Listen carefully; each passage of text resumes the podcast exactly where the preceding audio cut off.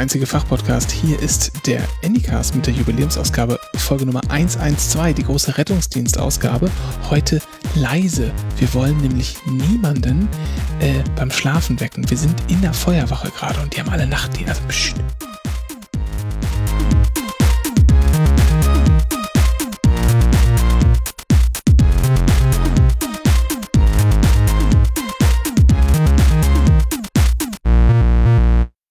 Der große Euro-Notruf. Nicht so laut. Wir sind hier. Guten Tag erstmal. Hallo Dennis. Hallo Renke. Wir sind seit langem mal wieder zusammen in einem Raum, wenn wir das hier aufnehmen. Ja, Wir müssen heute ein bisschen leise sein. definitiv. Wir sind hier nämlich in der Feuerwache, Ja, Kreuzberg. ja. Und ähm, neben uns, also wir sind hier in einem Raum und wir dürfen nicht einfach so zwischen den Autos aufnehmen, hat man uns gesagt, sondern wir sind hier in einem Raum neben dem Schlafraum. Also da, wo jetzt sich äh, die Feuerwehrleute hinlegen, um so ein paar Minuten sich auszuruhen während der 24-Stunden-Schicht. Äh, und deshalb dürfen wir nicht so laut sein. Haben wir Freitags versprechen um müssen. Haben wir versprechen müssen. ja, man kann ja schon sagen, dass wir nehmen ja vorher auf. Ne?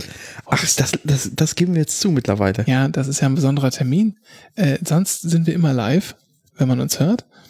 Aber äh, jetzt müssen wir tatsächlich mal ein bisschen aufnehmen. Heute die große, die große Rettungsdienstausgabe. Wir haben einiges vorbereitet. Ta- Gar nicht so viel, wie man denkt. ta- Wir haben auch später noch einen großen, großen, ja, groß, also nicht körperlich, aber einen Gast, sag ich mal. Das ist das Lustige. Das ist jetzt die erste Folge seit Wochen, wo wir uns mal fünf Minuten vorher Gedanken machen und plötzlich wirkt das alles stringent hier. Du Was hast, soll das denn heißen? du hast mich schon direkt dafür, dass die Illusion direkt kaputt mache. Welche Illusion? Vollste Transparenz. Ich bin der Gün Günther Wallraff des Anycasts. Ich, ich, ich verstehe nicht. so, ähm, wir starten jetzt mal in die Sendung, würde ich sagen. Und äh, direkt mit der ersten Frage, so Hausmeisterei, ist jetzt ein bisschen das Thema. Wo bleiben die Eierkocher, Dennis? Äh, Bei mir sind keine Eierkocher bisher eingegangen. Ähm, bis zum Redaktionsschluss hat die Deutsche Bundespost mir zwar Briefe gebracht, Mhm. aber keine Eierkocher. Hm. Zum Glück auch keine weiße Ware. Habe ich nicht so, habe ich nicht sogar einen Eierkocher auf meiner Amazon Wishlist? Habe ich das nicht erzählt? Ja, hast du? Aber scheinbar wird dieser nicht sogar Podcast, verlinkt auf der Webseite? das ist auch wahr, aber scheinbar mögen uns die Leute einfach nicht.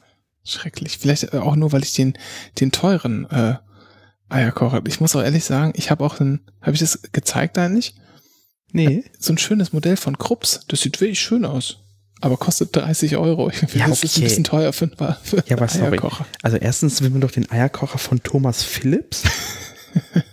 Thomas Phillips, Das, Restpostmann. damit, damit, ne, damit es auch gleich wieder, wieder Flammen an, an, verschm verschmurgelt und anfängt zu brennen Ja. und dann die Feuerwehr kommt, wo wir direkt schon wieder im Thema sind heute bei der großen Rettungsdienstausgabe der Anycast Nummer 112. So, nee, Eierkocher gab es keine bisher.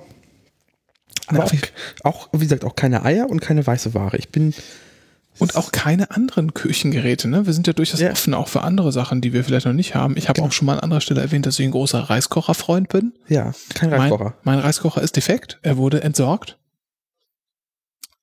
Okay. Er wurde entsorgt und mir wurde gesagt, er sei defekt gewesen. Ah, das Haustier ist jetzt im Himmel, an einem besseren Ort. Ja, genau. ja. Oder halt an der A2. Das war nicht so genau. Ja, Ähm, genau. Äh, das nur mal ganz, ganz kurz, ganz kurz so am Anfang. Ähm, ach so, Dennis, du, ja. du hast noch einen Punkt. Du hast nämlich was gemacht und das hat mal wieder Auswirkungen. Jetzt musst du mich aufklären. Steht doch hier in der, in, in der Vorbereitung. Was habe ich denn gemacht? DNB. Oh ja, äh, als würde ich die Vorbereitung lesen. ähm, genau, ähm, wir nerven jetzt noch einmal mit diesem leidigen Thema Kassette. Ja. Und zwar sch schließen wir das, glaube ich, jetzt an der Stelle auch tatsächlich mal ab. Äh, es gibt noch Rest, äh, Rest, äh, Restexemplare auf anycast.shop. Äh, aus verschiedenen Gründen ist die äh, Auslandsversandpauschale erhöht worden. Ja. Aber damit haben wir die Hoffnung, dass es auch sicher ankommt. Ähm, Genau. Und wir sind jetzt mal ein bisschen, ich rede jetzt mal ein bisschen langsamer, liebe Schweizerinnen und Schweizer, in der Vergangenheit kam es unter Umständen dazu, dass Sendungen nicht in Gänze zugestellt werden konnten. Wir bemühen uns, wenn ihr mögt, jederzeit um Ersatz. Korrekt. Rassist. Wieso? Ich wollte, dass es ankommt. Ja. Musst du wissen. Du, da wohnen auch Menschen, die sprechen Französisch und Italienisch. Deswegen, deswegen sprichst du besonders laut und langsam. Und, und äh, Schweizerdeutsch. So von, von Geburt an. Die sollen mich auch verstehen können. Ja. Also, ne, ich spreche ja nur Deutsch. Ja. Und ja, Hier wird Deutsch gesprochen, war? das ist Deutschland hier. Ja. Ähm, genau, und ähm, die kann man auch noch bestellen, aber weil wir ein physikalisches Werk produziert haben, also wir haben quasi Audio auf Kassette äh, produziert, unterfallen wir in Deutschland der Abgabepflicht. Das heißt, wir müssen, Ist auch so eine Sache, die die FDP hoffentlich äh, ja, abschafft. wozu nationales Kulturgut? Ja. Braucht ja keiner. Ja Also teuer. nee, ich bin völlig für Kulturgut, solange es vergütet wird. Richtig. So. Genau, wir müssen kostenfrei, nee, entgeltfrei der Deutschen Nationalbibliothek zwei Exemplare überstellen. Ähm, und die kommen ähm, einigungsvertragsgemäß einmal in Leipzig und einmal in Frankfurt. Dem richtigen Frankfurt. Richtig, oder? Und äh, wir hatten, um, jetzt nicht groß zu spoilern, dem äh, einerseits dem, äh, dem Paket an die, wir haben auch zusätzlich ein Exemplar an die, an die, weil das auch dann in Landes, in Berliner Landesgesetz steht, auch an die zentrale äh, Zentral- und Landesbibliothek hier in Berlin ein Exemplar gesendet. Genau. Und wir hatten den beiden ähm, Päckchen jeweils quasi einen Metadatenvorschlag mitgesendet. Also wie heißt es, was sind die, die Autorinnen ähm, und so einfach, um das zu helfen. Weil, ohne groß zu spoilern, das, was wir in, also in, in die Kassette, in die Cover, innen drin reingeschrieben haben, das ist teilweise quatschig. Also möglicherweise haben wir da Witze gemacht. Richtig. Und wir dachten so, die nehmen das dankbar an, aber das macht man ja nicht. Das ist ja nicht das, was auf dem Werk steht. Das ist ja, geht ja gegen jede äh, Bibli- Bibli- Bibliothekarsehre. Und deswegen hat die äh, ZLB korrekterweise auch einige der Gags mit in den Metadatenkatalog übernommen. Ist an der Stelle verlinkt. Ähm, wer ein Exemplar hat, kann ja mal vergleichen, welche Wex Witz, Witze er wiederfindet. Ähm, hingegen die Deutsche Nationalbibliothek, ähm, da ist es mittlerweile auch online, hat sich entschieden, wisst ihr was? Wir, äh, wir lassen einfach die Hälfte der Metadaten weg. Ja, nicht nur die Hälfte. Also das ist, glaube ich, nur Claudia genannt. Richtig.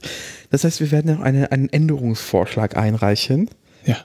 äh, und auf den ZLB-Eintrag verweisen, mit der Hoffnung, dass auch unsere Gags nationales Kulturgut wird und für tausende von Jahren aufbewahrt werden müssen. Amen. Das war's auch schon. Also, äh, ach so, ihr könnt natürlich dann auch dementsprechend die auch in der Fernleihe beziehen. Oder? Äh, ich, Zumindest aus Berlin müsste das gehen. genau, in Berlin kannst du das tun. Du kannst dir quasi aus dem Zentrallager in den Lesesaal das bestellen. Ich weiß nicht, ob sie Abspielgeräte haben im Lesesaal. Ich werde das tatsächlich mal ausprobieren demnächst. Mhm. und äh, werde vielleicht auf Instagram davon berichten. An der Stelle folgt uns auf anycast.podcast. Genau. Cross-Promotion. Hashtag, Hashtag benutzt- Cross-Promotion. Benutzen wir auch im äh, Oktober wieder. Da machen wir einen, einen ähm, Betriebsausflug. Tun wir das? Ja, Ach, stimmt, tun wir. Ja. Ja. wir sagen noch nicht wohin. In die Nähe von Rotterdam könnte man. Wir gucken mal nach dem Rechten in der Nachbarschaft. Gute deutsche alte Tradition. Ähm, und für die DNB, das kann ich dir nicht sagen. Also du kannst es definitiv wahrscheinlich auch in den Lesesaal jeweils in Frankfurt und Leipzig. Die sind aber noch nicht verfügbar tatsächlich. Scheinbar muss da noch, weiß ich nicht, das ein kategoris kategorisiert werden oder so. Und da weiß ich auch nicht, wie es mit dem Abspielgerät ist. Ja, schauen wir uns, also mal kurz warten. Äh, angucken, Ja. mal probieren, auch einfach geht Ja. in eure örtliche Bibliothek, versucht das mal nachzuvollziehen und wie gesagt, Restexemplare auf anycast.shop erhältlich. Genau. Und Ähm, äh, ihr seid jetzt damit aber wirklich Rest, stolz. Ja, was denn? Restexemplare. Ja, genau, Nur das sind so wenige. Ja. Äh, die müssen auch langsam weg. Die stehen in meiner Wohnung halt doof rum. Ist nur so jetzt nicht doof. Ich wollte jetzt kein, keine emotionale Nee. Erpressung hier nee. betreiben, aber ich leide drunter. Ja, würde ich, ich würde sagen, jetzt kommen wir, Und noch eine Sache, eine Ja. Sache noch. Ihr, liebe Hörerin, könnt euch jetzt so stolz, äh, stolz sein, dass ihr tatsächlich nationales Kulturgut hört. Und das äh, möchte ich Ja. gerne als äh, Ja. Medaille oder so haben. Ich möchte vom Bundespräsi eine Urkunde bekommen. Und- da kann seine Unterschrift vorgedruckt sein, da bin ich nicht so pickelig. Aber äh, hier Ihren äh, Teilnahmeurkunde nationales Kulturgut. Und ihr seid jetzt auch sozusagen an der Finanzierung von nationalem Kultur. Also ihr seid alle, die ihr das gekauft habt, habt ihr einen kleinen Teil dazu beigetragen, dass wir das finanzieren konnten. Richtig. Dass ihr habt Kultur mitfinanziert. Ja. So wie Rundfunkbeitrag, nur punktueller und wesentlich ineffizienter und auch nicht mit so guter Qualität als Ergebnis. Aber auf Kassette. Absolut richtig.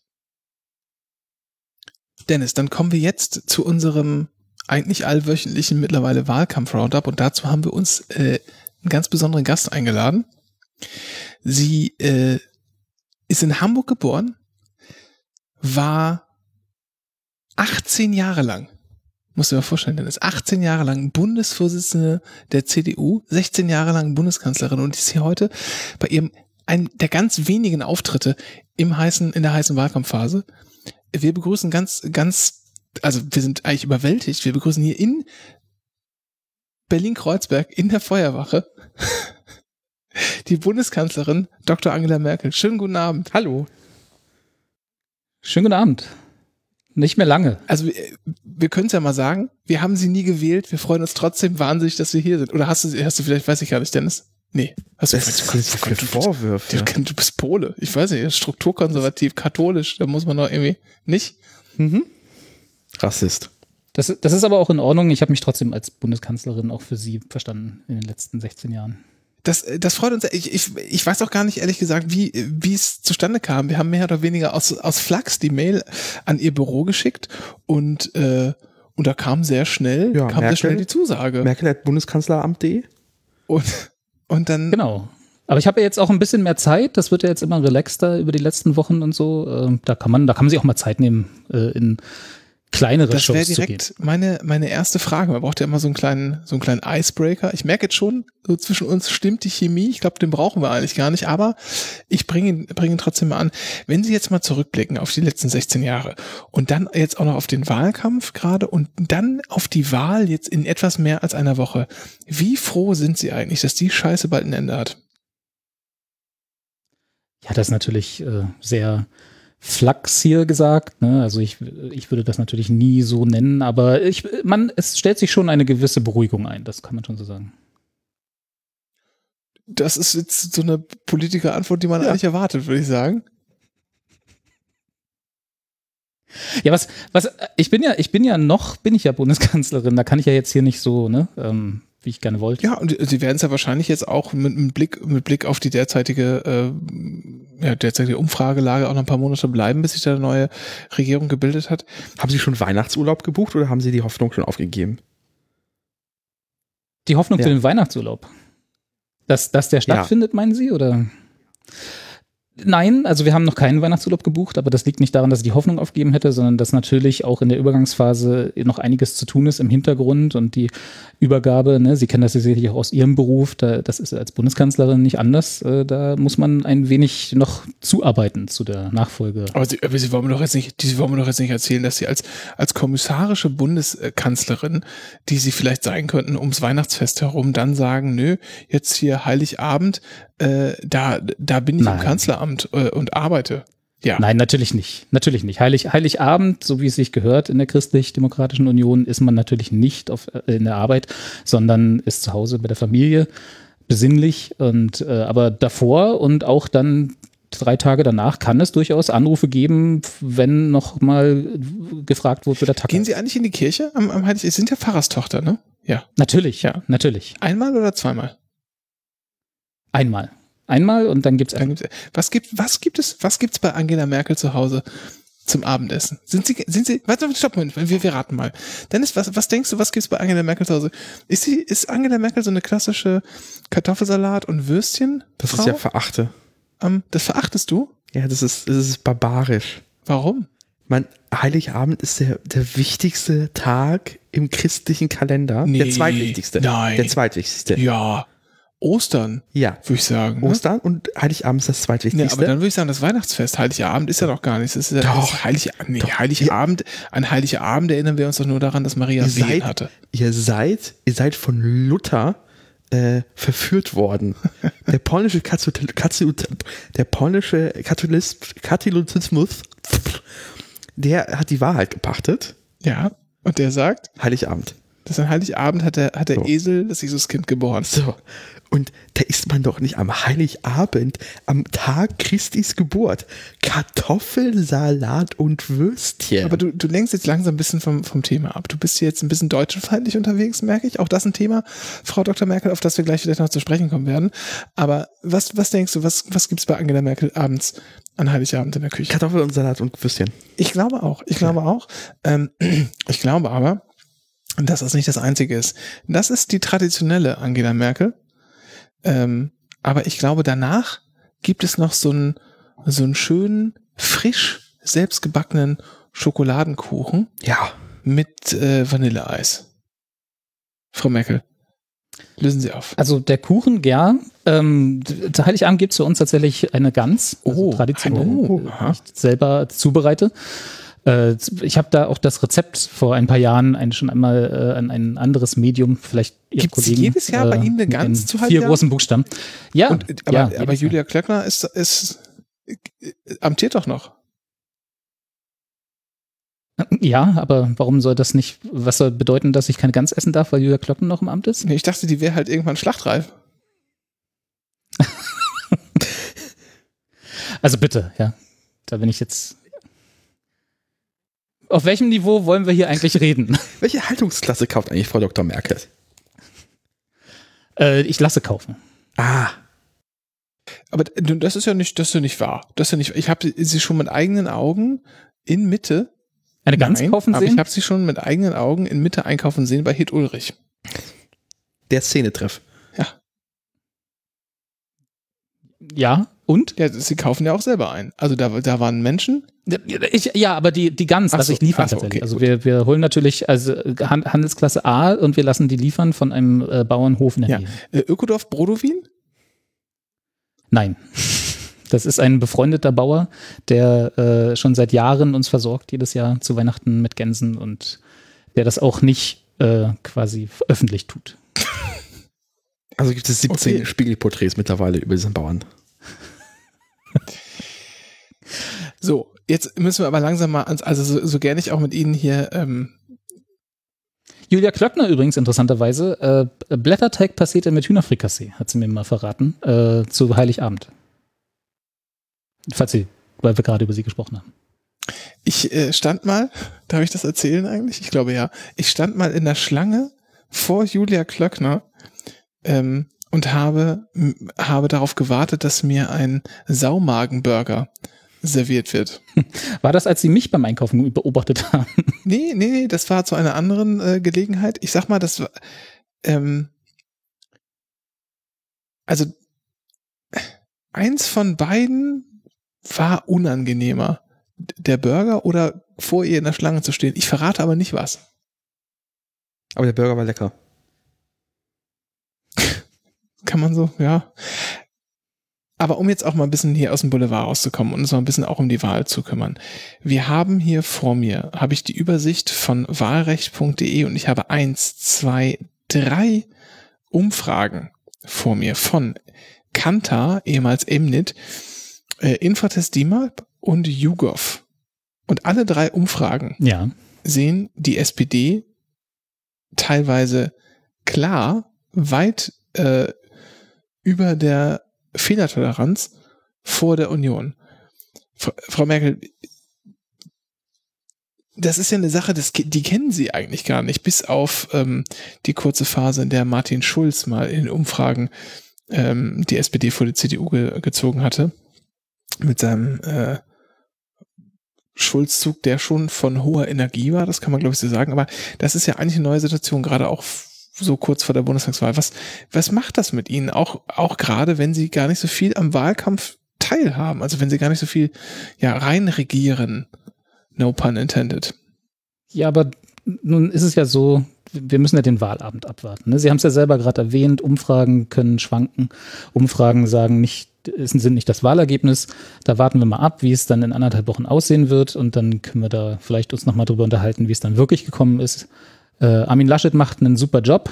Ja, er versucht das Land dafür zu mobilisieren, dass es jetzt um alles geht. Äh, wir wollen von den Leuten da draußen im Wesentlichen in diesem Land äh, zwei Sachen. Das ist natürlich einmal die Stimme am Wahlabend und zum anderen, äh, dass sie bis dorthin gerne vergessen, wer die letzten 16 Jahre äh, dafür gesorgt hat, dass es jetzt um alles geht. Aber wenn Armin Laschet, wenn Armin Laschet, wenn ich ihn im TV sehe oder, oder auch höre, im, im Radio, im Podcast, und er davon spricht, ein weiter so darf es nicht geben. Und das sagen ja unisono eigentlich alle, alle Parteien.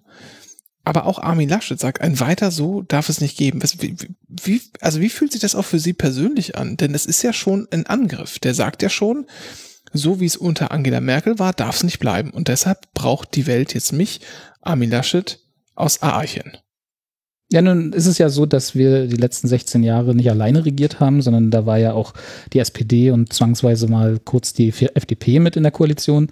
Ähm, und auch die haben ja ihren Anteil daran, dass es jetzt Entwicklungen gab, die vielleicht Armin Laschet jetzt äh, anders bewertet, als wir sie in den letzten Jahren bewertet haben. Hä?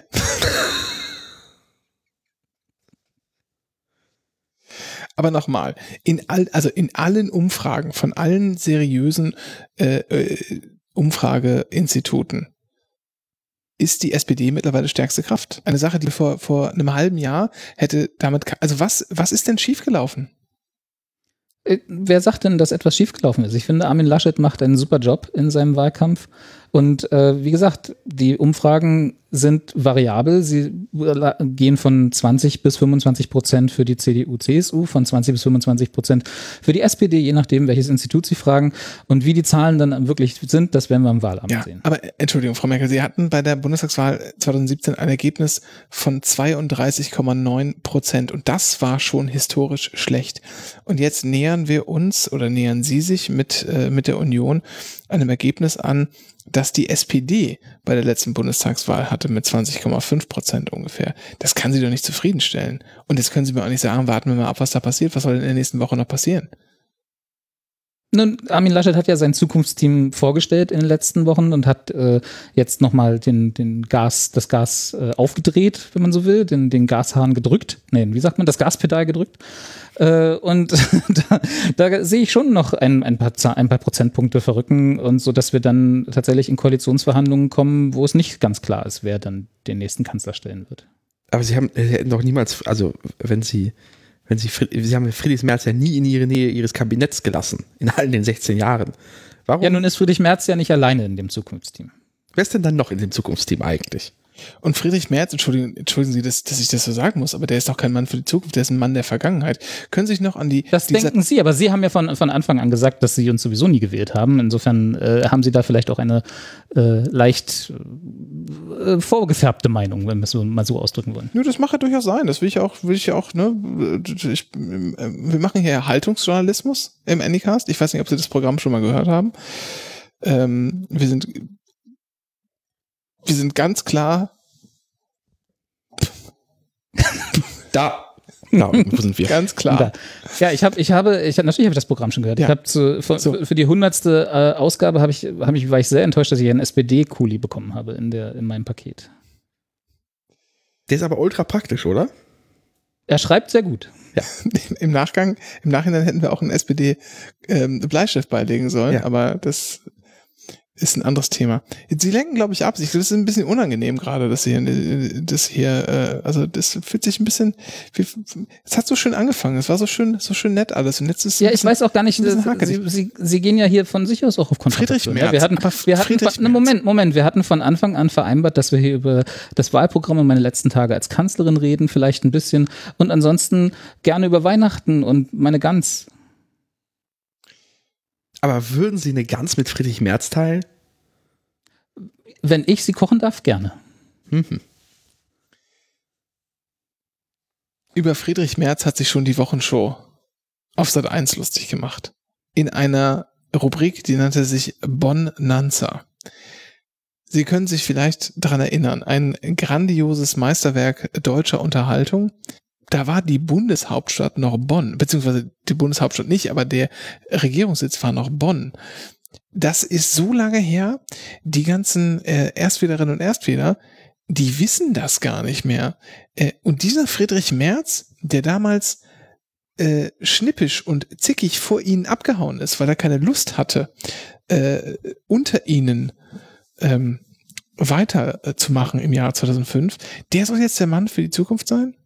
Nach Nein, über 15 Jahren. Nun muss man ja mal festhalten, Friedrich Merz ist Teil des Zukunftsteams, das Armin Laschet vorgestellt hat, ist für die Wirtschaft dort verantwortlich. Friedrich Merz ist nicht der Kanzlerkandidat der Union und tritt hier nicht an, äh, gewählt zu werden, sondern das ist Armin Laschet. Und ich, also ich möchte da auch gar nicht dieses Gespräch um, nur um Friedrich Merz drehen. Nee, wir können ja auch von Friedrich Merz wegkommen und mal über Hans-Georg Maaßen reden. Würden Sie den wählen? Der ist, tritt ja in meinem Wahlkreis nicht an. Aha. Wer tritt denn eigentlich in Ihrem Wahlkreis an für die CDU? Äh, das müsste ich jetzt mal nachschauen.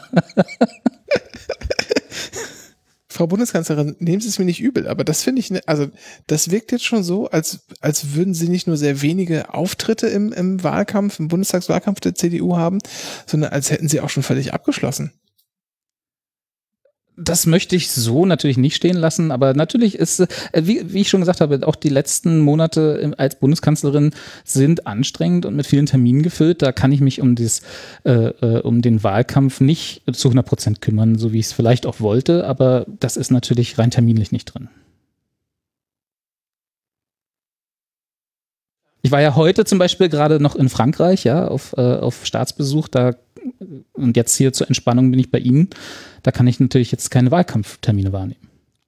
Wie, aber wie ist das denn? Wie ist es denn, wenn Sie in Frankreich sind und da den französischen Kolleginnen und Kollegen sagen, pass mal auf, für meine Partei kandidierten Faschist in Thüringen, ist aber nicht schlimm. Na Moment, Moment. Ja, also da wollen wir ja, Herr, Herr Maaßen ist kein Faschist, Herr Maaßen ist äh, eher am rechten Rand unserer Partei äh, zu Hause, aber eben auch in unserer Partei. Trotzdem war auf einer Wahlkampfveranstaltung, zum Beispiel in einer, äh, man kann vielleicht sogar sagen, rechten Szenekneipe und dort ansässig auch der äh, bekannte Neonazi Tommy Frank. Wie kam es denn dazu? Aber Herr Maaßen kann ja nichts dafür, wer zu seinen Wahlkampfveranstaltungen kommt. Aber Herr Maaßen hat sich doch mit ihm unterhalten. Ja, aber wir unterhalten uns generell mit allen Bürgern. Aber zieht man, ziehen Sie da keine Grenze und halten Sie sich einfach mit, mit allem und jedem? Wo, wo ist denn die Grenze? Wo ist die Grenze? Wo ist die Grenze? Mit wem unterhält sich Angela Merkel nicht mehr? Also privat habe ich natürlich Leute, mit denen ich mich nicht unterhalte. Politisch unterhalte ich mich ganz, ganz normal wie alle äh, Politiker, die, in, äh, die zur Wahl stehen und die in den Bundestag gewählt werden, mit allen, Demo, mit allen demokratieverhafteten äh, Kollegen und Kolleginnen. Wie ist denn, würden Sie, würden Sie auch mit, würden Sie mit der, mit der AfD zusammenarbeiten? Wir arbeiten mit der AfD in Ausschüssen im Bundestag zusammen, denn sie sind gewählt. Äh, das ist so, das ist die Tagesordnung des Bundestages, da kommen wir gar nicht drum herum. Das ist jetzt die Aussage von, von der Bundeskanzlerin Angela Merkel. Das dürfen wir so zitieren, ja? Es ist jetzt, ich frage das nur, weil. Ja, natürlich. Die, die AfD sitzt im Bundestag, ob uns das gefällt oder nicht. Äh, und wir müssen in Ausschüssen mit AfD-Politikern zusammenarbeiten und sie haben kein Problem damit, dass, ähm, dass ein, ein, ein Mann wie Hans-Georg Maaßen äh, rechte Verschwörungsmythen äh, ja, jetzt nicht unbedingt teilt, aber befeuert durch die Art und Weise, wie er, wie er spricht, wie er agiert, wie er redet, in welchem Milieu er sich aufhält. Äh, das, das, ist Ihre Interpretation. Ich habe mit Hans-Georg Maaßen in seiner Zeit als Verfassungsschutzpräsident äh, äh, eine wertvolle Zusammenarbeit gehabt. Ich kann mich auch mit ihm unterhalten politisch und sonst äh, ist er in seinem Wahlkreis tätig.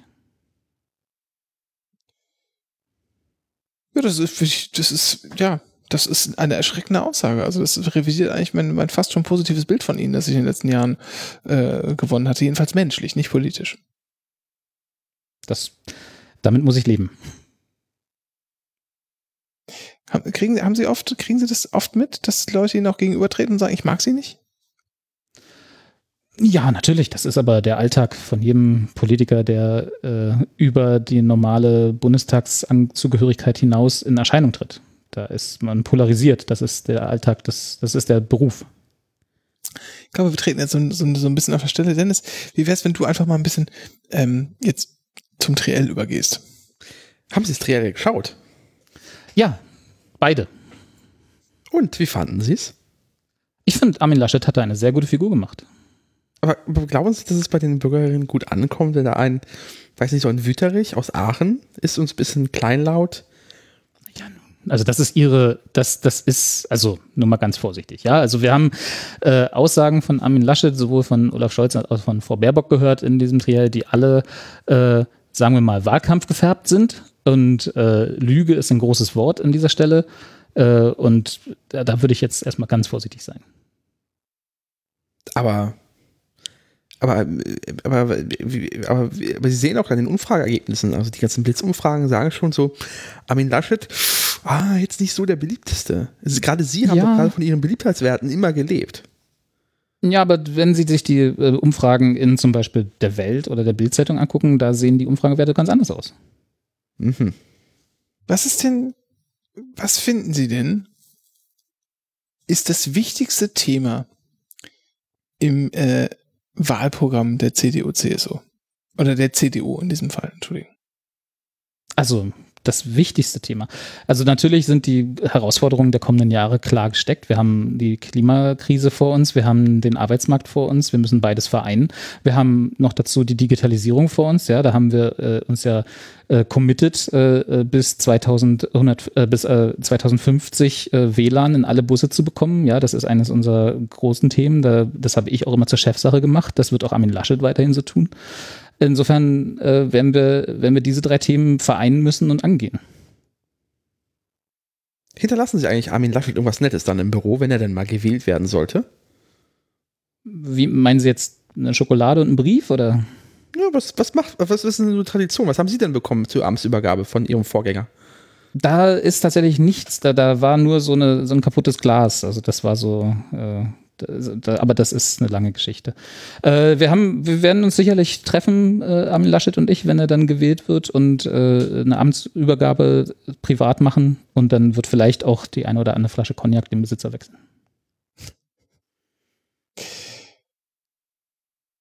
Ja, ich, ich bin ein bisschen, ich bin langsam ein bisschen, bisschen sprachlos. Ähm, ich dachte, wir kriegen jetzt hier ein bisschen auch was Ehrlicheres von Ihnen präsentiert und ein bisschen offener, aber das ist im Prinzip der gleiche das sind die gleichen Politikerphrasen, die wir eigentlich den ganzen Tag hören. Nicht? Es ist ja jetzt nicht, also ja, was, was soll man da großartig sagen? Ich meine, wir können mal hier auch mal schauen, ob wir noch Feuerwehrleute dazu kriegen, die mal Fragen stellen, wenn die wollen.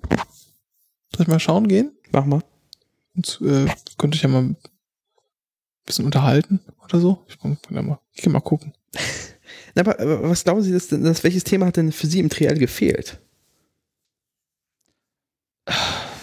Das ist, äh, also wir haben, ich, ich finde, da wurde alles angesprochen, was, was wir, was wir auch im Wahlprogramm als, als wichtigste Themen identifiziert haben. Äh, das ist natürlich immer schwierig, in solchen äh, ja doch kürzeren Sendungen Themen zu platzieren und ausführlich zu besprechen. Ich glaube aber, da war so gut wie alles Wichtige dabei. Aber, aber glauben Sie, was es richtig war, dass Armin Laschet sich auf drei Trials geeinigt hat? Sie waren ja berühmt dafür, eigentlich so wenig wie möglich. Ich hätte das vielleicht anders gehandhabt, aber das ist seine Entscheidung und er, wie gesagt, er hat eine gute Figur gemacht und äh, warum nicht? Ich, äh, Entschuldigung, also die, die dürfen nicht. Das sind äh, Landesbeamte im Dienst, die dürfen äh, leider nicht an solchen politischen Diskussionen äh, teilnehmen. Ich ein bisschen schade finde. Ähm, ein bisschen, ein bisschen sehr schade finde. Ähm, Frau Merkel, gehen wir mal kurz in Richtung Geld, ja? Steuerpolitik soll jetzt unser Thema sein.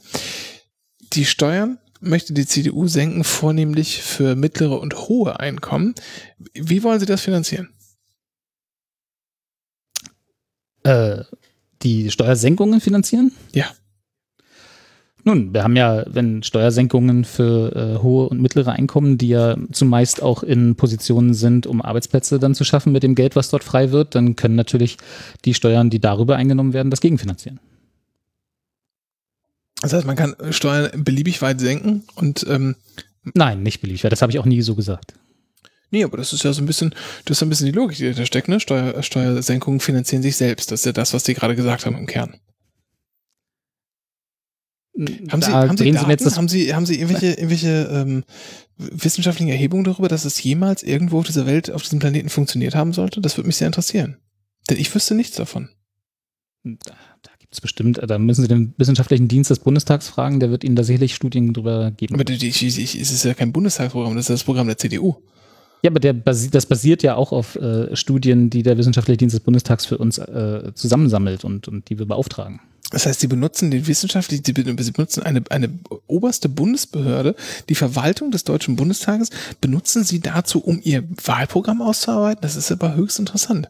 Nee, das ist ja nicht, wir benutzen sie ja nicht, um das Wahlprogramm auszuarbeiten. Das machen übrigens alle Parteien des Bundestages, denn sie haben alle Zugang dazu. Wir, wir benutzen sie ja nicht, um das Wahlprogramm auszuarbeiten, sondern unsere, unsere Arbeit zu gestalten. Und unsere Arbeit äh, informiert dann natürlich das Wahlprogramm für die nächste Legislaturperiode. Okay. Ich würde sagen, wir kommen mal zu einer kurzen Blitz Blitzrunde, bevor wir äh, noch so ein paar abschließende Fragen stellen. Dennis, hast du dir ein paar Blitzfragen ausgedacht? Nein. Gut, dann machst du das jetzt. dann machst du das jetzt. Ähm, und äh, wir beginnen mal einfach. Äh, was soll denn von ihrer, äh, von ihren 16 Jahren denn übrig bleiben? Was ist denn das wichtigste das Thema? Das ist doch keine Blitzrunde. Hund oder Katze, das ist Blitzrunde. Hund oder Katze? Katze, immer. Osten oder Westen? Äh, Vereinigtes Deutschland. In den Grenzen von 37 oder 91? 91 immer. Hamburg, Sie fragen ja mich und nicht Herrn Maaßen. Hamburg oder Uckermark? Uckermark ist sehr schön, äh, da bin ich zu Hause, da fühle ich mich wohl. Ähm, aber Hamburg ist natürlich auch eine schöne Stadt. In Hamburg sind Sie geboren? Das stimmt, aber ja auch nicht lange geblieben. Ziehen Sie wieder zurück in die Uckermark? Also ganz? Also, oder, oder bleibt, bleibt ein Teil von Ihnen in Berlin? Und ich meine also nicht nur Büro, sondern Sie auch persönlich. Zunächst bleiben wir natürlich in Berlin. Ich glaube aber, dass die Uckermark äh, durchaus eine Option ist. Sind Sie eigentlich privat versichert? ja. Nee, ich frage jetzt nur einfach nur wegen der, wegen der Pflegeversorgung im Alter. Ne? Das ist die Uckermark sicherlich nicht. Also ich denke mal, man kann in Berlin ähm, als gesetzlich pflegeversicherte Person äh, bestimmt irgendwie äh, einfacher ähm, Pflegedienste finden als in der Uckermark. Von hinreichendem Standard. Oder ist das, oder ist das ein, ein Vorurteil von mir? Ist die Uckermark gar nicht so schlecht? Wann, wann waren Sie dann das letzte Mal in der Uckermark? In der Tat vor zwei Jahren. Und haben Sie da äh, Ärzte gebraucht? Nee. Da habe ich keine Ärzte gebraucht. Da habe ich danach habe ich Ärzte gebraucht, weil ich ähm, mit im, im Zelt auf einem Stück Waldboden geschlafen habe, äh, ähm, ohne ohne Isomatte. Ja, nur mit Isomatte, aber nicht mit so einer also, Matratze. Ja. Also auch in der Uckermark, natürlich ist das äh, auch Bestandteil, aber wir wollten jetzt eine Blitzrunde machen, ohne wieder über Wahlkampf zu reden. ähm, ist das natürlich ist Bestandteil. Und nicht ähm, eine, eine, eine, ein Thema, ja, die, die flächendeckende Versorgung äh, im, auf dem Land, äh, in ländlicheren Regionen ist ein wichtiges Thema. Aber ich fühle mich in der Uckermark wohl und auch gut aufgehoben, auch in der ärztlichen Versorgung. Okay, Blitzrunde hat offensichtlich nicht funktioniert, war eine scheiß Idee. Hätten wir auch vorbereiten müssen, bin ich ganz ehrlich, machen, aber sowas machen wir generell nicht. Ähm, so ein paar andere Fragen hätte ich noch, bevor wir da mal, äh, bevor Dennis du zu deiner letzten Frage kommen kannst. Frau Merkel, wer soll denn der nächste Bundeskanzler oder die nächste Bundeskanzlerin werden aus Ihrer Sicht? Natürlich Armin Laschet. Ist das nicht ein Rückschritt, dass, es, dass wir dann wieder einen Mann als Bundeskanzler haben? Das würde ich so nicht sehen also wir hatten ja jetzt 16 Jahre mich als Bundeskanzlerin. Ähm, und ich finde auch nicht, dass es hier, dass das Amt des Bundeskanzlers oder der Bundeskanzlerin irgendwelche äh, Geschlechter Grenzen hat, die, äh, was, was, den, was die Amtsausführung besser oder schlechter macht.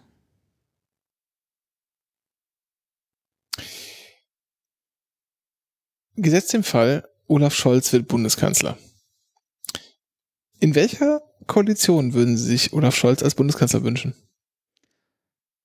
Das ist dann Aufgabe der kommenden Regierung, diese Koalition zu finden.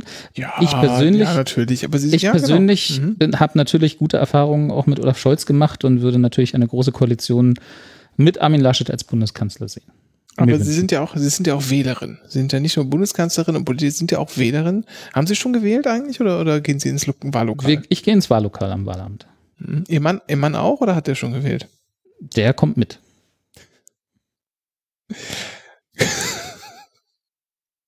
Fragen Sie eigentlich Ihren Mann, was er gewählt hat? Oder haben Sie da Vertrauen, dass er das Richtige wählt?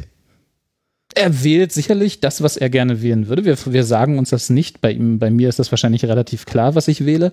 Ich frage ihn nicht und äh, Vertrauen, dass er das Richtige wählt, würde ja heißen, dass es etwas gibt, was ich, wo ich sagen würde, das ist das Richtige für ihn. Er soll natürlich das wählen, was er gerne würde. Wir vertrauen uns dahingehend, dass wir beide unserem Gewissen folgen. Wenn Annalena Baerbock wieder erwarten Bundeskanzlerin würde, was wird das aus Ihrer Sicht für Deutschland bedeuten? Ich schätze Frau Baerbock und ihre Arbeit äh, und denke schon, dass sie da einen guten Job machen würde. Ich glaube also nicht, dass das, ich glaube nicht, dass das für Deutschland, äh, so wie es ja aus den eher äh, rechten Randgruppierungen äh, gerne mal kolportiert wird, den Untergang bedeuten würde oder dass irgendetwas schlimm wäre daran für Deutschland. Das ist, das ist meine, das ist, glaube ich, jetzt die erste ehrliche und klare Aussage, die wir von Ihnen hören. Das ist da, dafür möchte ich mich ganz, ganz herzlich bedanken. Ja. Ja. Dann, ähm, möchten Sie mir jemanden grüßen? Nein.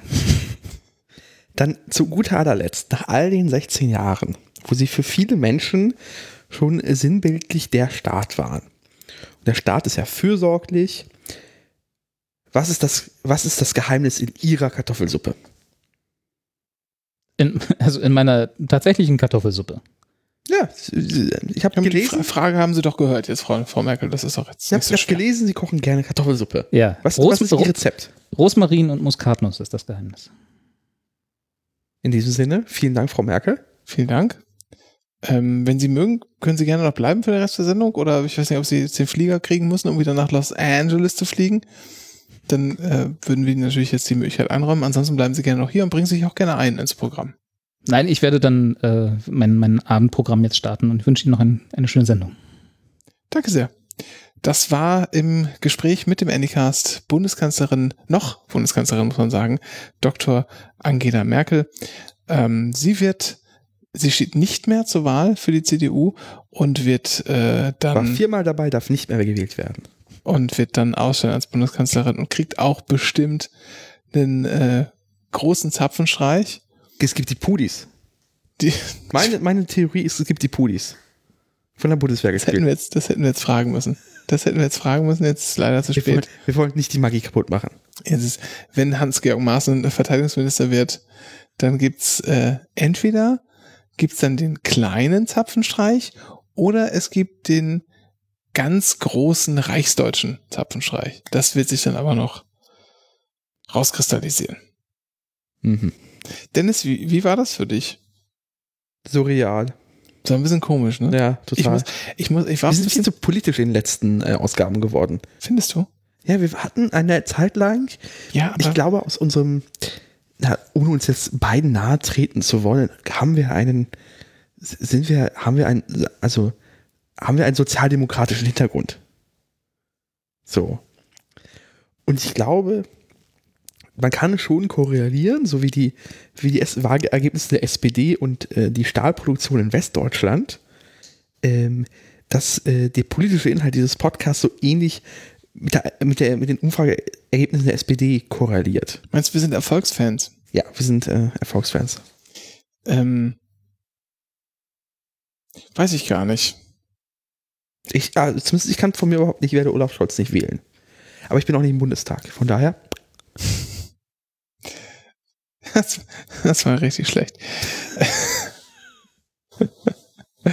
ähm, ja, ich fand es ein bisschen, also muss man ehrlicherweise sagen, ich hätte gedacht, das wird so ein lockerer Plausch, aber wenn man das nicht, wir haben es nicht gut genug vorbereitet, ganz offensichtlich, man wird von so Profi, Profi-Politikern dann doch irgendwie ganz schön plattgequasselt. Ja, und außerdem ist äh, bei manchen Sachen denkt das, man sich das, ja, das Löschwasser, Prost, Prost, bei manchen Sachen denkt, denkt man sich ja, das ist doch, das kann doch nicht, kann doch nicht ihr Ernst sein. Was antwortet die jetzt für ein Quatsch?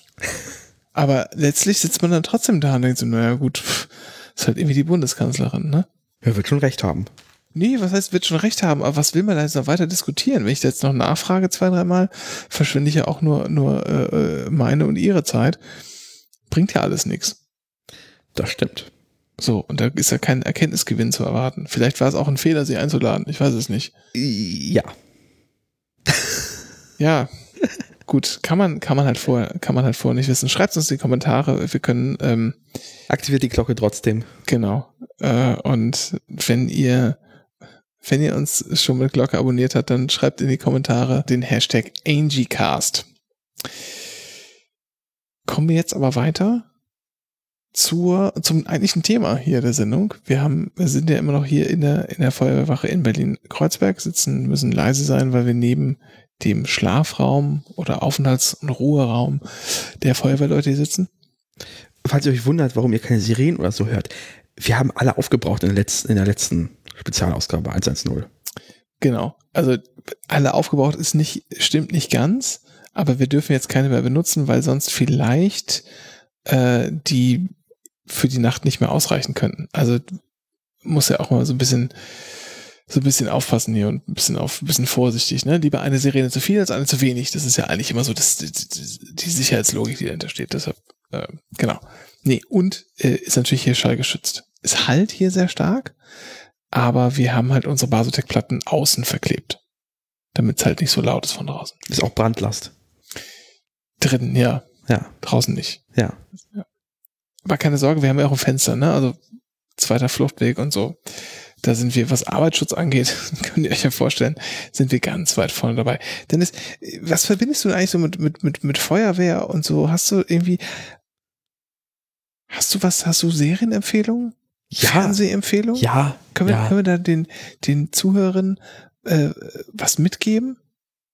Naja, äh, ich vermute mal, alle, die diesen Podcast hören und in Deutschland wohnhaft sind, zahlen Rundfunkbeitrag oder sind von dem befreit.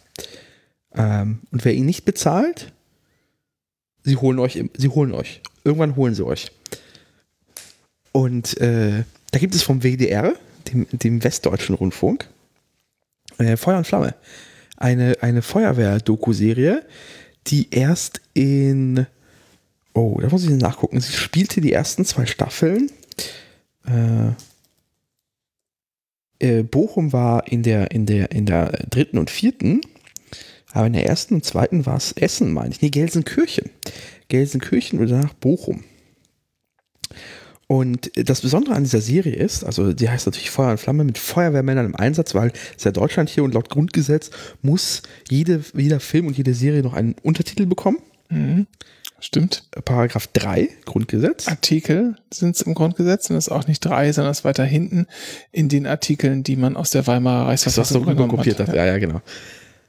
Ähm, und das Besondere an dieser Serie ist, dass sie so, also erstens nicht voyeuristisch ist. Sie ist auch nicht clickbaity. Ich weiß nicht, wie man das in den alten Medien sagt. Reißerisch. Sie ist nicht reißerisch.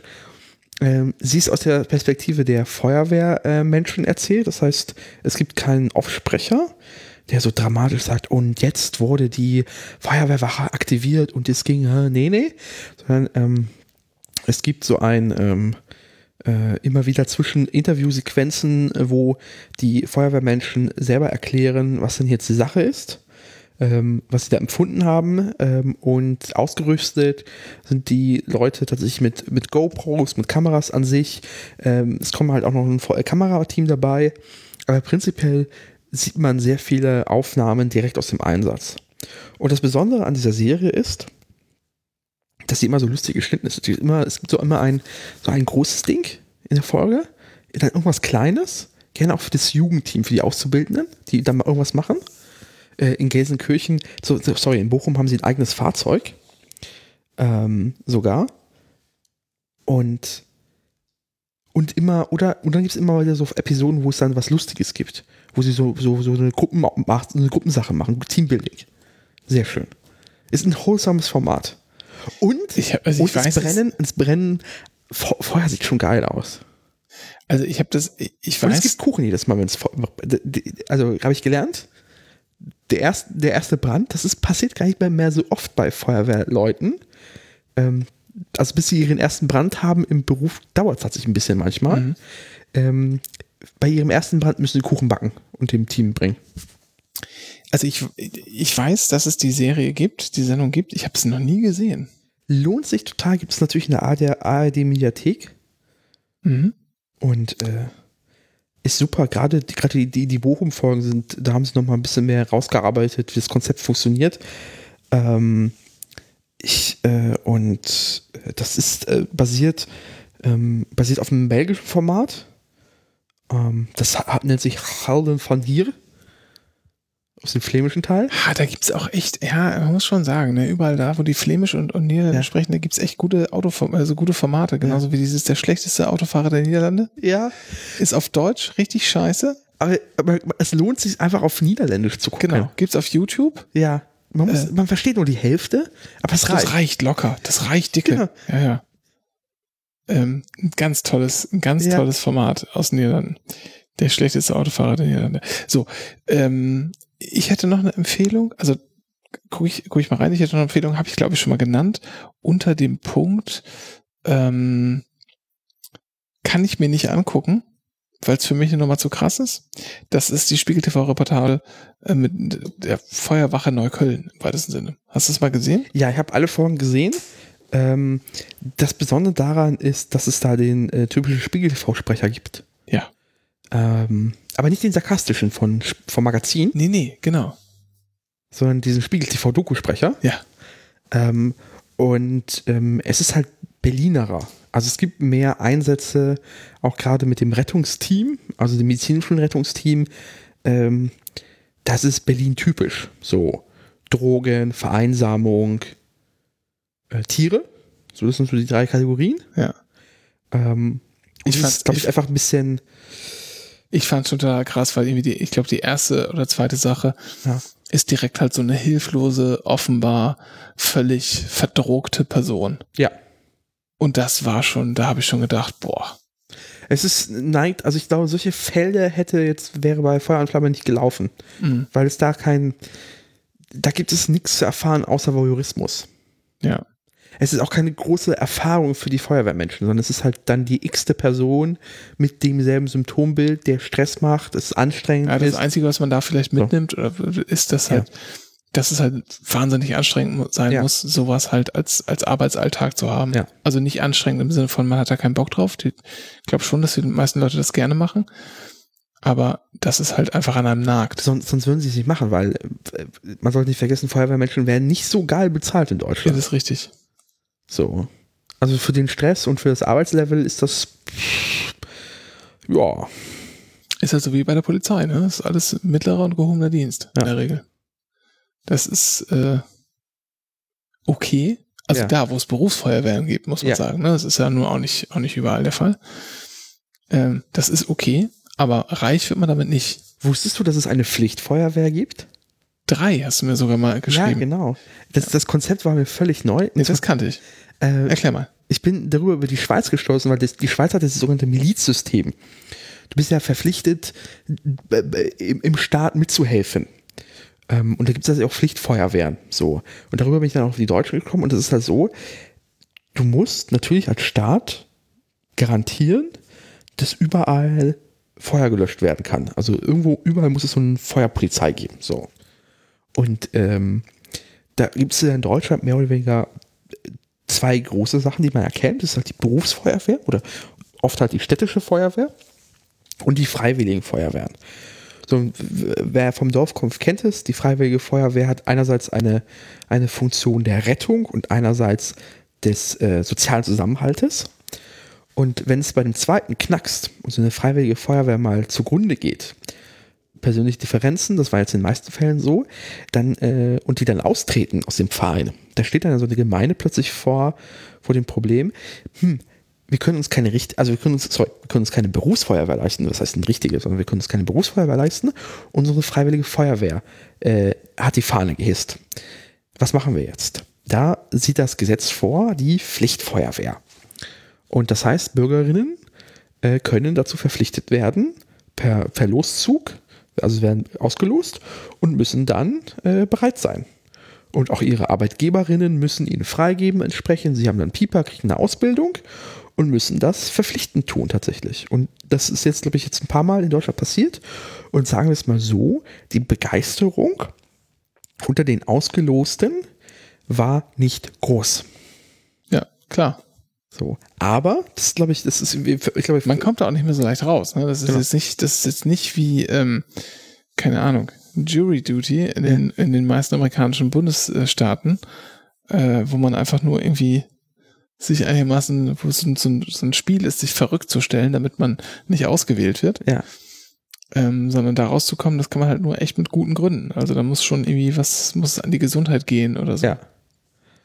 Und äh, aber, das, wir verlinken das, glaube ich, ein Beispiel aus Schleswig-Holstein, ähm, die Menschen, die da damals Pflicht, äh, verpflichtet wurden, äh, zwar, also zwangsverpflichtet wurden, sind mittlerweile Teil der Freiwilligen Feuerwehr. Genau, das ist halt der Weg dann, ne? Also ja man kann verpflichtet werden, aber in der Regel ist es so, dass halt dadurch, durch diese Pflichtstrukturen, die dann aufgebaut werden, sich dann halt neue freiwillige Strukturen ja. entwickeln.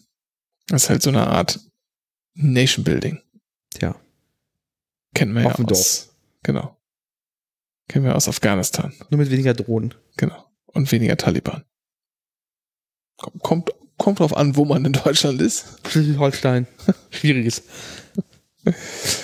So, ähm, Feuerwache Neukölln hatten wir. Ansonsten können wir noch äh, empfehlen aus der Vergangenheit, aus meiner Kindheit. Ja, du hast, du hast vorhin gesagt, du hast äh, in den Raum geworfen, Feuerwehrserie aus den 70ern. Ja. Weil du bist ja 1950 geboren. Nein, aber äh, ach, guck doch mal, was, was da auch da steht, wenn du suchst. Also die Rede ist von einer Feuerwehrserie von NBC, glaube ich, aus den 70er Jahren. Notruf California hieß sie auf Deutsch. Genau. Und Emergency oder Emergency One. Und äh, lief auf RTL ab 1993 in der Erstausstrahlung. Das wurde da so versendet. Ich glaube am Vormittag und, und, und späten und frühem Nachmittag. Und das lief halt, als ich, naja, so, keine Ahnung. Ja, da war ich, 93 war ich fünf und da war ich also sechs, sieben, da muss es auch gelaufen sein. Und das habe ich mit Sicherheit nach der Schule geschaut, denn wir hatten ja nicht so lange Schule wie heutzutage, sondern da war ja um zwölf oder spätestens um eins Schluss. Und dann habe ich äh, halt sehr viel ferngesehen. Und das gehörte dazu. Und das ist eine Serie, ich glaube, die würde halt dem, die hält der Moderne nicht stand, äh, unter keinen Umständen, wird sehr, sehr langweilig sein. Aber äh, da habe ich noch eine Erinnerung dran. Und in einer Folge wird einer von den Feuerwehrleuten, glaube ich, von so einer Speikobra ins Auge gespuckt oder so. Da kann ich mich noch dran erinnern. Schlangen auch großes Thema bei Feuer und Flamme. Feuerwehr, Feuer und Flamme. Ja, ansonsten, was gibt's noch? Natürlich die, noch die, wichtigste ist ja 112, das ist ja der, der europäische Notruf. Äh, die wichtigste, also das wichtigste Kulturgut in diesem Bereich ist natürlich Notruf mit Hans Meiser. Ja, völlig korrekt. So. RTL müsste Sonntagabends gelaufen sein? Ja, genau. Das war dieses Sonntagabend, die guten Zeiten bei RTL noch. Mhm. Ähm, musste ich immer zu meiner Oma gehen, um das zu schauen. Oh. Fand meine Mutter schrecklich. Ja, ich habe einen sollte ich mir nicht mit angucken und meine Oma hat das immer gerne geguckt. Ja, ich habe leider von Notruf mit Hans Meiser Albträume bekommen.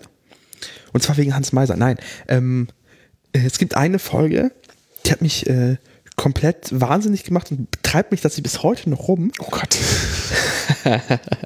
Mittlerweile. Doch Hans Meiser. Ja, es ist Hans Meiser. Äh, nee, ähm, und zwar in einer Folge ist ein Kind mit einem Finger oder mit dem Daumen in diesem Abfluss vom Bade, von der Badewanne hängen geblieben. Und seitdem habe ich einfach, sag mal so, Respekt vor diesem Loch. Wie, das war's schon? Ja, und mehr ist nicht passiert. Das Kind wurde befreit. Ja. Auch alles auch harmlos. Aber es ist trotzdem, ich, ich versuche immer mindestens einen Schritt Distanz zu wagen vor dem Abfluss. In der ba in Badewanne oder ab. Aber das ist ja, das ist ja gar nichts. Äh, ja, und mittlerweile sind auch meine Zehen groß genug, dass die da nicht reinkommen. Weißt du, was für schlimme, weißt du, was für schlimme äh, Aktenzeichen XY-Folgen ich als Kind gesehen habe? Nein. Äh, Hast du jetzt einfach gerade mal so mein Trauma als nicht ernst genommen weggewählt? Dürf, wir dürfen nicht so laut sein. Das kriegen wir wenn wir rausgeschmissen. Und dann müssen wir noch irgendwie hier einen alevitischen Kulturverein oder so rüberziehen. Du hast meinen Vorwurf gerade ignoriert. Nee, ich, ich finde das einfach, ja, ich kann das schon irgendwie so gewissermaßen nachvollziehen, aber das ist, äh, was, was soll man dazu sagen, Dennis? Da fehlen einem die Worte, also mir fehlen die Worte. Ähm, welches war dein Trauma? Nee, es gab einfach so viele schlimme Folgen. Äh, Aktenzeichen XY habe ich, glaube ich, auch nicht. Weiß ich, muss ich meine wach bleiben, noch wach bleiben? Muss ich, das kommt doch um Viertel nach acht. Äh, muss ich meine Mutter mal fragen, ob ich das früher gucken durfte. Generell durfte ich immer Sachen gucken, die meine Mutter auch geguckt hat. Die, da ging es nicht so sehr darum, ist das für Kinder geeignet, sondern es ging eher darum. Es läuft. Äh, nee, ist sie davon genervt und findet sie das doof und soll ich das auch doof finden? äh, denn total krass. Und ich bin auch echt der Meinung, es hat mir nicht geschadet. Ich habe immer, vielleicht sind die aber die, die Serien auch anders. Wir haben immer zusammen Krimis geguckt. Das weiß ich noch. Derek und der Alte und so. Hm. Äh, Großstadtrevier. Daher kommt der Fabel dafür. Und äh, und dann halt so, ne, Samstagabend-Krimis im ZDF und so. Und, und heutzutage ist das irgendwie total verpönt, mit Kindern so Krimis zu gucken. Da geht's ja um Mord und Totschlag und so. Ich habe Akte X als 13-Jähriger oder 12-Jähriger geguckt. Ja, aber ich rede jetzt ja von acht Jahren. Ach so, so. ja. Aber da, ich, ey, gut, vielleicht sind auch heutige Krimis einfach zu krass, weiß ich gar nicht. Naja, ich, zumindest habe ich das Gefühl, das ist immer, also diese Gemütlichkeit, weiß ich, von, von Nordurft, Hafenkante oder so. Ja. Die, die gibt es ja in einem Tatort nicht. So ein Tatort muss ja immer, er muss ja quasi Meldungen für den nächsten Tag produzieren. Es muss ja immer dieses, es muss weiter, schneller, erschreckender, gesellschaftlich verroderter sein und ja. sich dann darüber beschweren, dass es Klamaukfolgen aus Münster gibt. Aber hast du, hast du mal Derek geschaut? Nö. Muss man machen. Ich habe kein Sky Kribi. Ist halt sehr, sehr langsam. Ja. Und es passiert nicht viel. Genau. Da stirbt jemand und dann geht halt das ist Kommissar, Rätsel. Kommissar Derek, genau, Kommissar Derek zu irgendwelchen, äh, da wohnen ja alle in Villen. Ja. Das sind die guten Zeiten noch gewesen. Ja, genau, als, als ganz Deutschland in Villen in München gewohnt hat. Und dann werden Leute befragt. Ja. Und dann fahren die wieder weg. Ja, Rätsel lösen. Ja. Und ich fand das, ich fand ich immer cool. Egal. Wir waren ja bei Feuerwehrserien. Natürlich eine, eine fehlt noch. Wahrscheinlich die realistischste also hat, glaube ich, auch schon Preise gewonnen wegen Realismus, realistische Feuerwehrserie der Welt. Feuerwehrmann Sam. Äh, äh, hast du das mal gesehen? Ja, klar. Es, es ist schon, also es ist ja ähnlich wie Paw Patrol, protofaschistisch. Ne, wobei Feuerwehrmann Sam noch nicht so krass wie ja, Paw Patrol. Paw Patrol ist schon echt krass. Ja. Feuerwehrmann Sam geht noch voll klar. Das ist okay, ja. Aber ja ich bin eh grenzwertig mit so Kinderserien, die Indoktrination. Ich glaube, du bist einfach, du bist einfach kritisch gegenüber Kinderserien, ähm, die entstanden sind, als du zu alt warst, um Kinderserien zu schauen. Nee, nee, ich bin sehr überzeugt von Peppa Pig. Ja, aber das ist ja auch, das ist ja auch prägt, also hier, das sind ja auch irgendwie Rollenbilder aus dem 18. Jahrhundert. Ja, sag ich Bestätigt. Ja. ja. Das ist ja die polnische Teil, der polnische ja. Teil der Familie, der dann durchkommt. Ne? Ich ja. verstehe schon. So. NDR 1 Niedersachsen. Mit Michael Turnau. In England. Hier ist wieder NDR 1 Niedersachsen mit Michael Törnau im Anycast, unserer großen Service-Rubrik, weil der Fach, ein, was es wäre ein Fachpodcast ohne Service? Nichts. Oh, nichts. Quasi sowas wie, äh, wie heißt die noch im WDR da? B Brigitte und Sigmund und Beate? Nee. Du, du meinst das, das Man ältere Ehepaar, was immer kocht und so ja, dabei. Genau, Money und super, super Biggie. Ja. Wie heißen die denn? Das gibt's doch nicht. Das, das gucke ich jetzt nach. Hans-Peter und Siegfried oder so. Nein. Warte mal. Kochendes Ehepaar. Ehepaar WDR. Martina und Moritz. So. genau. Wie sind eure Mathilda und Moritz äh, der Podcast-Welt? Renke, was ist denn die Anycast-Aktie der Woche? TUI. Derzeit zu haben für ungefähr ja, zwischen 3,30 Euro und 3,40 Euro. Absoluter Schnapper. Ich sag dir, irgendwann ist Corona vorbei, dann fliegen die Leute wieder in den Pauschalurlaub. TUI. Schmackofatz. Schwarzfatz. Entschuldigung. Schmackofatz. Musst du richtig schneiden, damit das gut klingt. Das lasse ich jetzt drin so. Auch wie in jeder Folge äh, das Anycast Cancel Barometer Renke. Das Anycast Cancel Barometer meldet ab sofort verboten, Nora Tschirner auf Toilette, Manta Manta und sich barfuß fortbewegen. Trägerinnen von Zehenringen oder Fußkettchen werden darüber hinaus öffentlich im Internet registriert, auch wenn dies wegen des deutschen Gutmenschentums eigentlich unzulässig sein dürfte. Und zu guter Letzt, es ist Wochenende, deswegen steht der Euro-Jackpot an. Hier ist die große Anycast Euro-Jackpot-Vorhersage. Renke. 2, 16, 28, 33, 37. Und die Eurozahlen sind 6 und 7. Das war NDR1 Niedersachsen. Mit Michael Turnau. im Anycast. Sehr schön, Herr Mohrhardt. Jetzt haben wir es fast hinter uns. Ja. Ähm, hast du noch irgendwas mitzuteilen? Nö. Nö. Ich habe noch eine Kleinigkeit vorhin entdeckt, die ich noch hätte. Ähm, die habe ich aber jetzt schon wieder vergessen. Das ist ein bisschen ärgerlich. Dann müssen wir das nächste Mal machen. Nein, nein, nein. Ach, genau. Ich wollte noch auf was hinweisen. Ich habe noch nicht ganz zu Ende geschaut, aber ähm, seit vorgestern, seit dem 15. September, ist online auf Netflix eine neue Dokumentation. Die Dokumentation heißt Schumacher und es geht um das Leben von Michael Schumacher. Ach, deswegen ist er wieder in den Medien. Und es geht, die geht so zwei Stunden lang ungefähr. Ich hab, bin jetzt so zu ja, fast drei Viertel durch, zwei Drittel ungefähr. Und hast du mal, hast du mal Netflix Formula One Drive to Survive gesehen? Nein. Das ist halt Ich so eine. kein Netflix. Ah, okay, das, das, okay, das erklärt's. Aber das ist halt so eine, mh, ja, Doku-Reihe, aber über Bekomme ich nicht auf Antenne. über aktuelle, über die aktuellen modernen Saisons und das ist sehr, sehr reißerisch geschnitten und alles völlig übertrieben. Dann wird da ein Rennen gezeigt und jemand, keine Ahnung, zwei Autos berühren sich in so einer engen Kurve und da wird der Flügel abgefahren und dann wird halt wie der Flügel abgefahren wird, wird dann so nacheinander aus vier verschiedenen Kameraperspektiven gezeigt und immer mit so dramatischer Musik hinterlegt und so. Oh, das sind wie diese boom, boom, N24 boom. Katastrophendokus. Ja, aber halt alles sehr, sehr schnell und sehr laut und, und sehr, und dann, ne, dann wird sozusagen diese vier Kameraeinstellungen gezeigt, wie der, wie der Frontflügel abgefahren worden ist. Und dann wird in die Box geschaltet, wo dann die ganzen Mechaniker stehen und sich die Hände vom, vor den Augen zuschlagen und sagen, oh nein.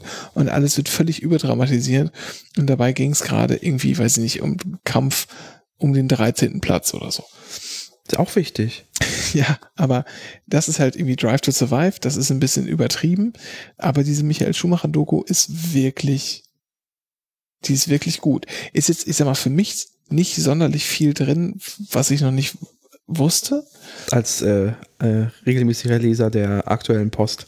Ja, und der, der Automotorsport, Ja. äh, Autobild, Super Illo und ADAC Motorwelt. Kriegen wir von denen eigentlich noch gesponsert? Nein. Schade. Ähm, aber fasst so seine Karriere sehr gut, sehr gut zusammen und es kommen sehr viele Leute zu Wort, so mit denen er äh, seine Karriere zugebracht hat. Seine Frau, seine Kinder, äh, sein ehemaliger Manager, seine jetzige Managerin, ähm, Weggefährten aus dem Formel 1 Geschäft, Ross Brown äh, und hier der Franzose, wer ist der noch? Du fragst mich Dinge, ich gucke das nicht. Genau. Ähm, äh, Luca Di Montesemolo ist, ist da im Interview ehemaliger Ferrari-Teamchef und so. Und hier, ach, wie heißt denn der kleine, dicke Franzose noch? Äh, Depardieu? Nee, ist der große, dicke Franzose, aber der ist Russe jetzt mittlerweile. Moment. Warte, Ferrari F1 Franzose Das, das große Anycast googeln heute. Schumacher. Das gibt's doch nicht, Alter. Ich hab ihn vor mir. Äh, warum ist er hier? Da ist er. Jean Todt. Nie gesehen? Rechts im Bild. Nee, noch nie gesehen. Jean Todt. Warte mal. Hast du bestimmt schon mal gesehen. Hier. Ach ja, der war natürlich. Teamchef, ja. Natürlich. Ja, so, guck. Todt. geworden. Ja, natürlich. Ähm, und zeigt halt viele Bilder aus der Karriere äh, von, von Michael Schumacher, auch aus frühen Zeiten zum, vom Karten und so. Ähm, und äh, die, so die, die Laufbahn und wie der halt, die kam ja irgendwie aus dem Nichts, ja. Die Eltern hatten ja wie ich gar nichts und haben erst nur so den, den Imbiss an der Kartstrecke betrieben, haben dann immer die Kartbahn übernommen und so. Äh, und er ist halt immer mit so selbst gedengelten Schrottkarts rumgefahren und er ist aber halt mehr oder weniger auf der Kartbahn aufgewachsen mit seinem Bruder Ralf und die ganze Zeit rumgefahren und hat irgendwie, wenn andere Leute ihre Reifen weggeschmissen haben, haben sie die Reifen aus dem Mülleimer gesammelt, sind aber noch weitergefahren und so Quatsch. Und das ist halt schon wahnsinnig beeindruckend, die Karriere überhaupt. Und das Fass ist sehr gut zusammen. Nichts Neues drin, aber sehr schön gemacht, sehr angenehm zu gucken. Ganz große äh, Guckempfehlung. So, würde ich mal gesagt haben. Denn ich hatte so ein bisschen, so ein bisschen die Befürchtung, das wird so schlimm und reißerisch und laut wie, ähm, wie halt Drive to Survive. Was man sich halt angucken kann, aber was halt einfach, das ist halt so Popcorn. Zeug. Und das ist wirklich eine ernstzunehmende Dokumentation. Mit zwei Stunden finde ich fast ein bisschen kurz, kann man jetzt schon absehen, weil noch so viel nicht erzählt worden ist und auch so viel ausgelassen wurde. Ähm, da könnte man locker zehn Stunden Doku draus machen, ohne, ohne Probleme. Ähm, und geht halt äh, ansonsten auch sehr delikat sozusagen mit seiner Unfallsituation um und so und äh, zeigt ja auch, dass die Familie da irgendwie mitmacht und mit denen gesprochen hat und so. Ähm, Das ist ein deutsches Projekt von Netflix? ah, Dennis, ich habe auf Play gedrückt. Ich habe auf Play gedrückt. Aber wirkt, wirkt so.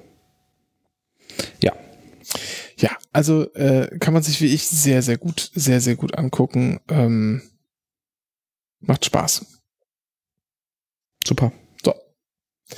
Sonst noch was? Nö, ich bin durch. Ich bin auch müde. Dann, dann, ja, was machen wir jetzt eigentlich noch? Fahren wir jetzt noch? Meinst du, wir dürfen noch mal äh, Eine Runde auf den drehen? Leiterwagen? Ja, definitiv. Bist du eigentlich die Stange runtergerutscht worden? Ich bin die Stange runtergerutscht. Ja, natürlich. Und zwar lassiv. da sich eigentlich, endlich mal äh, der äh, Table Dance Workshop ausgezahlt. Aha. Gut. Bis dann. Ähm, seid, seid gegrüßt. Äh, und Und niemals vergessen die W5, äh, die 5W-Fragen. oh, die 5W-Fragen. Apropos die 5W-Fragen. Ähm, kennst du diese Lidl-Marke W5? Ja, die für Toilettenreiniger. Ja, für, für alles, für Spüli, Ja. Toilettenreiniger und so. Ich finde, das wirkt immer, aber das, also immer wenn ich das irgendwo sehe, denke ich, hä? Das ist so aus dem Baumarkt. Du meinst von der Anmutung? Ja.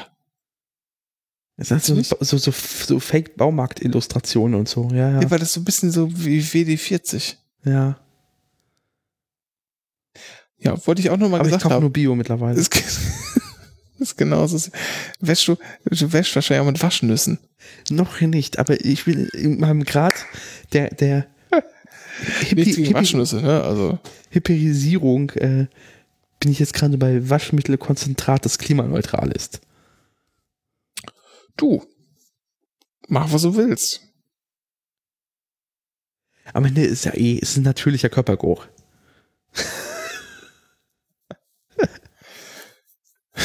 in, in der Steinzeit gab es kein Deo. Wo wir wieder bei Jean Todt wären. So, jetzt aber gut. Bis dann. Bis denn. Tschüss.